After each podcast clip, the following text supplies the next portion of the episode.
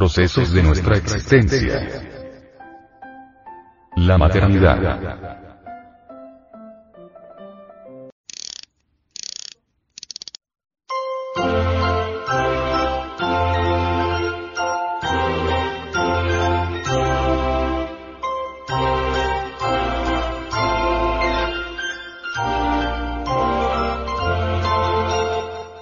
La vida del ser humano comienza como una simple célula sujeta, como es natural, al tiempo extraordinariamente rápido de las células vivientes. Concepción, gestación, nacimiento, es siempre el trío maravilloso y formidable con que comienza la vida de cualquier criatura.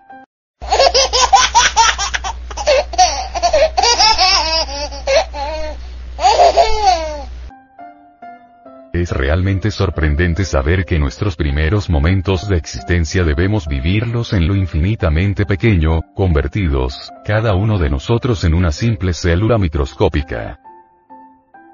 Comenzamos a existir en forma de insignificante célula y terminamos la vida, viejos, ancianos y sobrecargados de recuerdos. Misterio de la maternidad. El yo psicológico, llamado pecado en el cristianismo, que cada uno de nosotros llevamos en nuestra psiquis es memoria.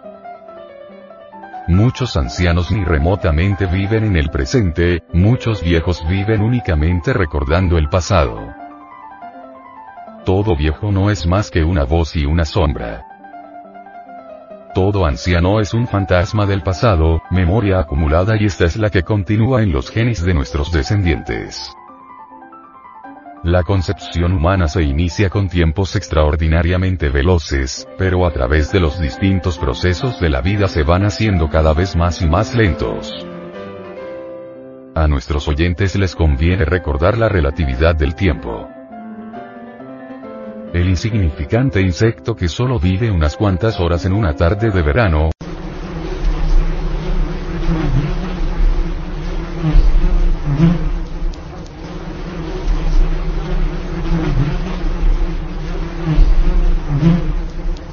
Parece como si casi no viviera, pero vive realmente todo lo que un hombre vive en 80 años, lo que sucede es que vive más rápidamente. Un hombre vive en 80 años todo lo que vive un planeta en millones de años. Cuando el zoospermo se junta con el huevo comienza la gestación. La célula con la cual comienza la vida humana, contiene los cromosomas. Los cromosomas se dividen en genes, un centenar de estos últimos o algo más constituyen ciertamente eso que es un cromosoma. Los genes son muy difíciles de estudiar porque están constituidos cada uno por unas pocas moléculas que vibran con inconcebible rapidez. El mundo maravilloso de los genes constituye una zona intermedia entre el mundo tridimensional y el mundo de la cuarta dimensión. En los genes se encuentran los átomos de la herencia. El yo psicológico, conocido entre los aztecas como los 400 surianos, de nuestros antepasados, viene a impregnar el huevo fecundado. En esta era de electrotécnica y de ciencia atómica, de ninguna manera resulta exagerado afirmar que la huella electromagnética dejada por un antepasado que exhaló su último aliento haya venido a imprimirse en los genes y cromosomas del nuevo fecundado por un descendiente. El sendero de la vida está formado con las huellas de los cascos del caballo de la muerte. Durante el curso de la existencia, diferentes tipos de energías fluyen por el organismo humano. Cada tipo de energía tiene su propio sistema de acción. Cada tipo de energía se manifiesta a su tiempo y a su hora. A los dos meses de concepción tenemos la función digestiva y a los cuatro meses de concepción entra en acción la fuerza motriz tan íntimamente relacionada con los sistemas respiratorio y muscular. Es maravilloso el espectáculo científico del nacer y morir de todas las cosas. Muchos sabios afirman que existe íntima analogía entre el nacimiento de la criatura humana y el nacimiento de los mundos en el espacio sideral.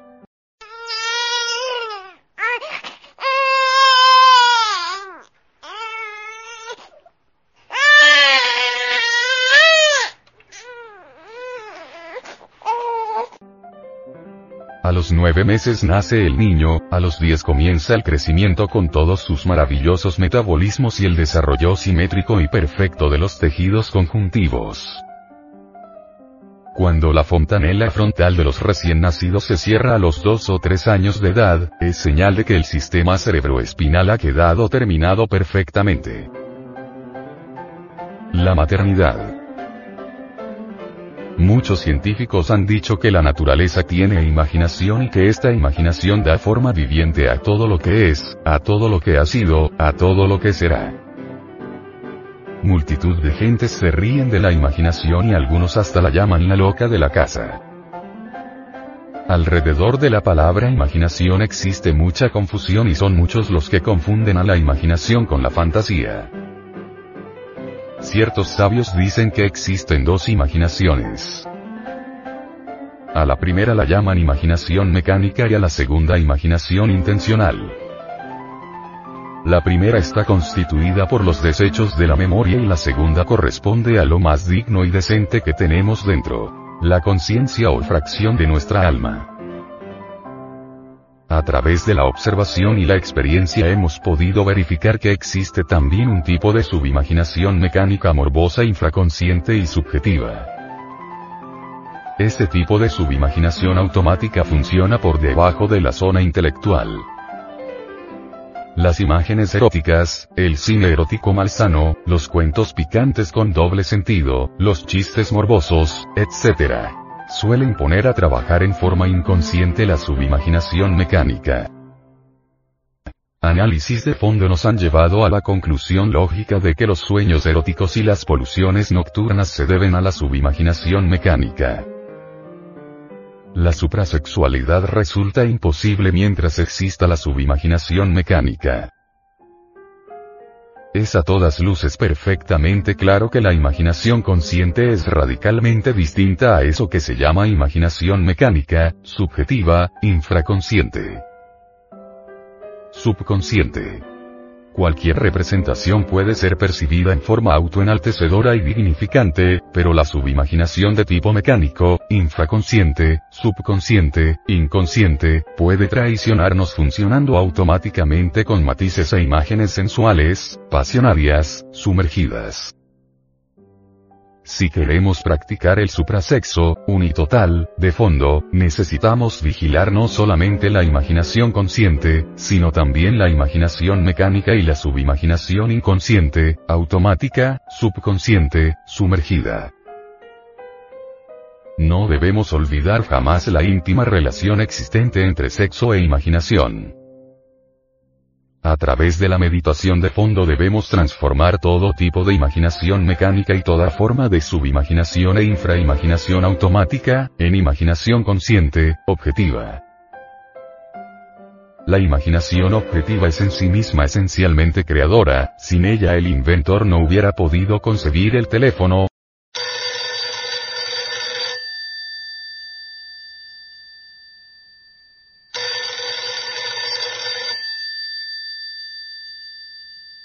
el radio.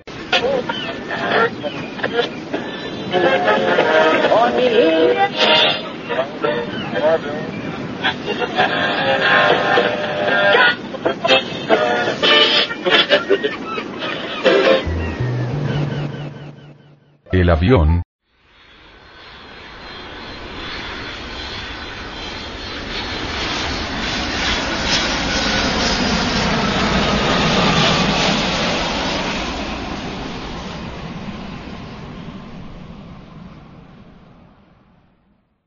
etc.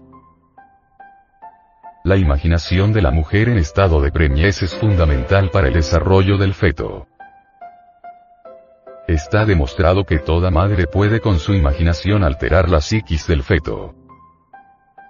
Es urgente que la mujer en estado de preñez contemple bellos cuadros, sublimes paisajes, y escuche música clásica y palabras armoniosas, así puede operar sobre la psiquis de la criatura que lleva en sus entrañas, armoniosamente. La mujer en estado de preñez no debe beber alcohol, ni fumar, ni contemplar lo feo, lo desagradable porque todo esto es perjudicial para el desarrollo armonioso de la criatura.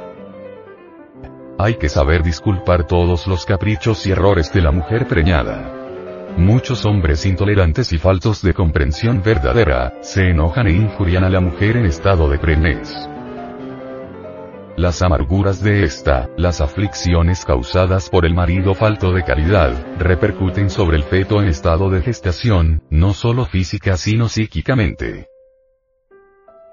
Teniendo en cuenta el poder de la imaginación creadora, es lógico afirmar que la mujer en estado de preñez, no debe contemplar lo feo, lo desagradable, lo inarmónico, lo asqueante, etc. Ha llegado la hora en que los gobiernos deben preocuparse por resolver los grandes problemas relacionados con la maternidad.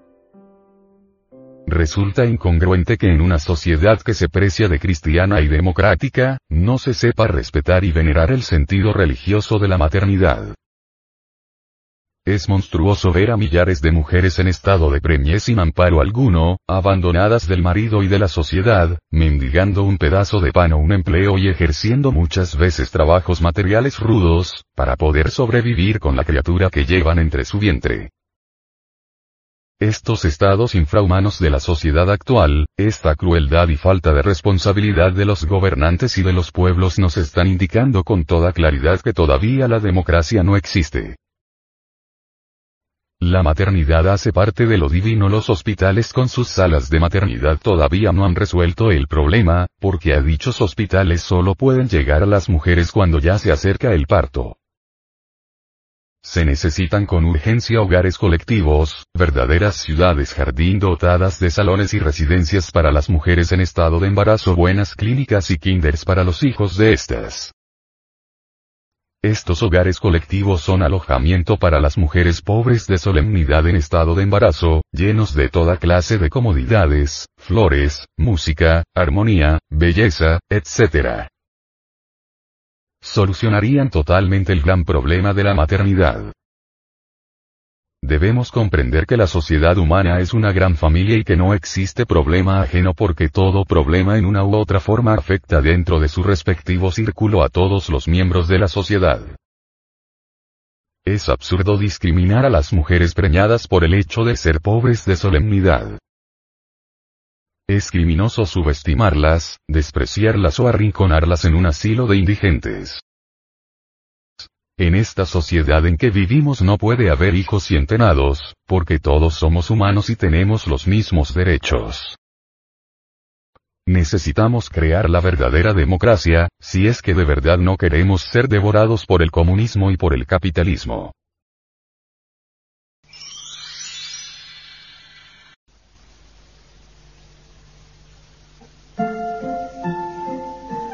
Novedosas investigaciones realizadas en la Universidad de California me lanzaron a la creación de Baby Mozart.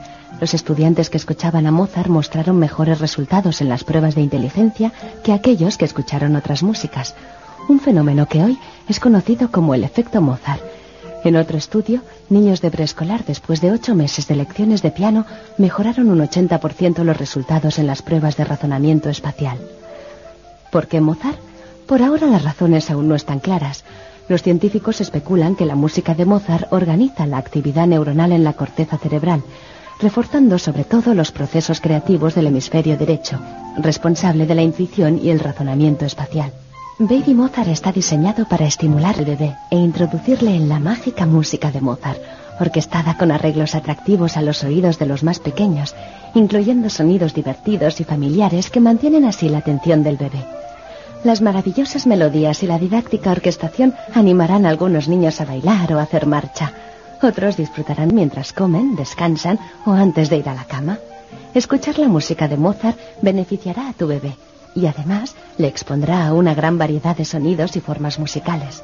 Y que ayude a tu hijo a descubrir el amor por la música. Nunca es demasiado pronto. Mozart empezó a componer a la tierna edad de cinco años.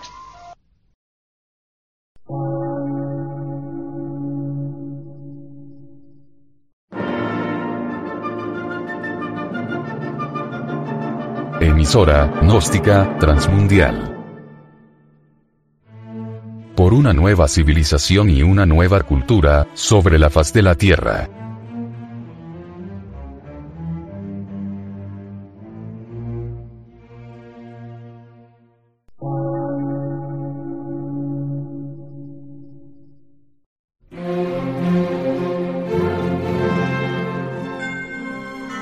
medio de radiodifusión. Científico, artístico, místico y filosófico.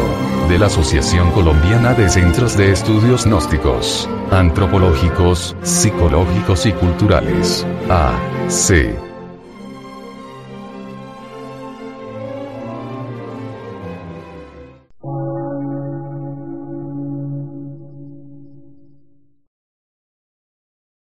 Lectura en movimiento. Difusión sin fronteras.